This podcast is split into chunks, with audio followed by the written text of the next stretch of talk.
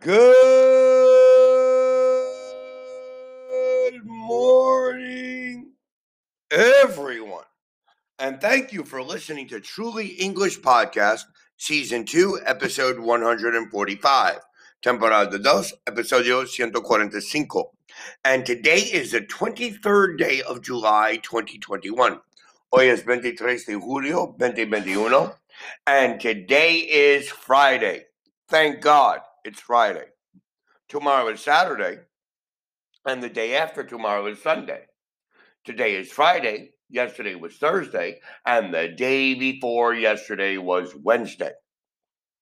The day before yesterday, I was working, but the day after tomorrow, I will be resting.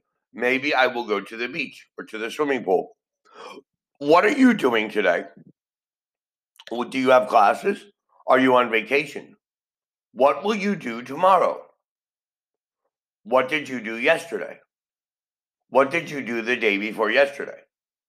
What will you do the day after tomorrow? Remember how I asked the questions. What did for the past? What will for the future? What are for the present? Remember this. Today, tomorrow, the day after tomorrow, today, yesterday, and the day before yesterday. Today, I want to talk about arranging a meeting. We need to meet with someone, but we need to arrange the meeting formally, maybe in an email, maybe in a conversation, maybe in a text message, but we have to arrange, arreglar un junta. So we can say what time would be convenient for you, or what time would suit you suit, like the word for traje, suit. But suit also is funcionar. Does your house suit you? Can we meet at 4 p.m.? Does 4 p.m. suit you? Serve para ti, funcionar para ti. What time would suit you for the meeting?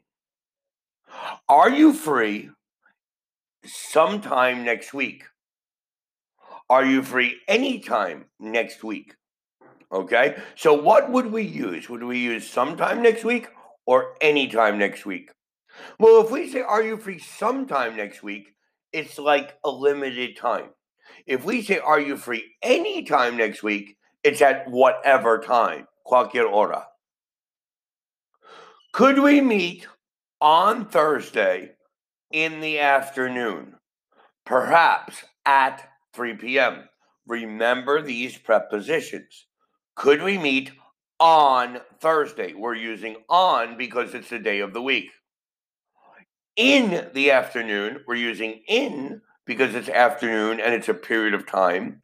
And then perhaps at 3 p.m., we're using at because it is the hour.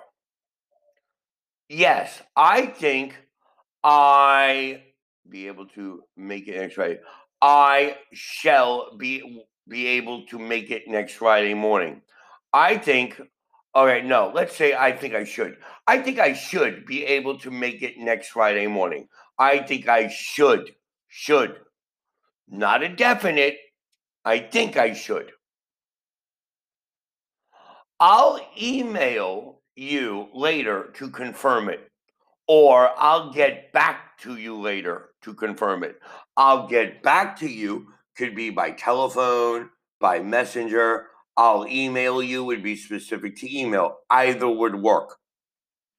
I'm out of the office until 2 p.m. on that day. Anytime after would be fine. Anytime after would be fine. I'm afraid I'm busy all day next Tuesday. Or I'm afraid I'm tied up all day next Tuesday. I'm afraid I'm occupied all day next Tuesday. In this case, all of them would work. Pardon me, I can't make it on that day. Or, sorry, I can't make it on that day. Or, I'm afraid I can't make it on that day which means I cannot attend the meeting. Sorry, I've already got an appointment on that day. I already have an arrangement on that day. Arrangement or appointment? Appointment. I already have an appointment on that day. What about Wednesday instead of Thursday? What about Wednesday instead of Thursday? ¿Qué pasa con miércoles en lugar de jueves? What about Wednesday instead of Thursday?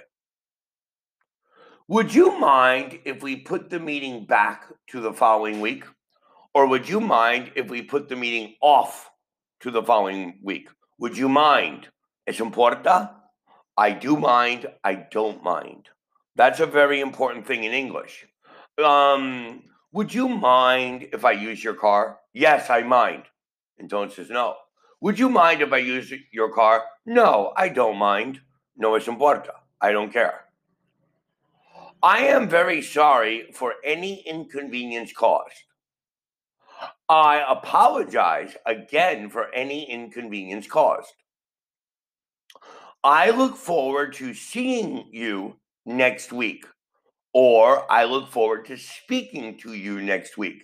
If I'm physically physically going to see you in a meeting, that is more appropriate. If we're going to talk on the phone or via Skype, it would be speaking to you. Give me a call if you have any problems. Equally, give me a ring if you have any problems. Give my regards to Mr. Shrimp. Give my best wishes to Mr. Shrimp.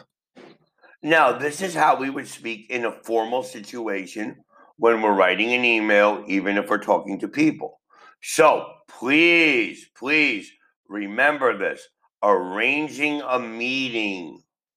Thank you very much for listening to Truly English Podcast by Matthew today. And please have a wonderful Friday and a wonderful weekend. Please remember to listen to our next podcast on Monday. However, if you would like to send us your requests for future episodes, you can send them to www.trulyenglish.com.mx or to our Facebook or Twitter accounts or here in Anchor. Thank you for listening. Have a great day. And please remember to study. Goodbye.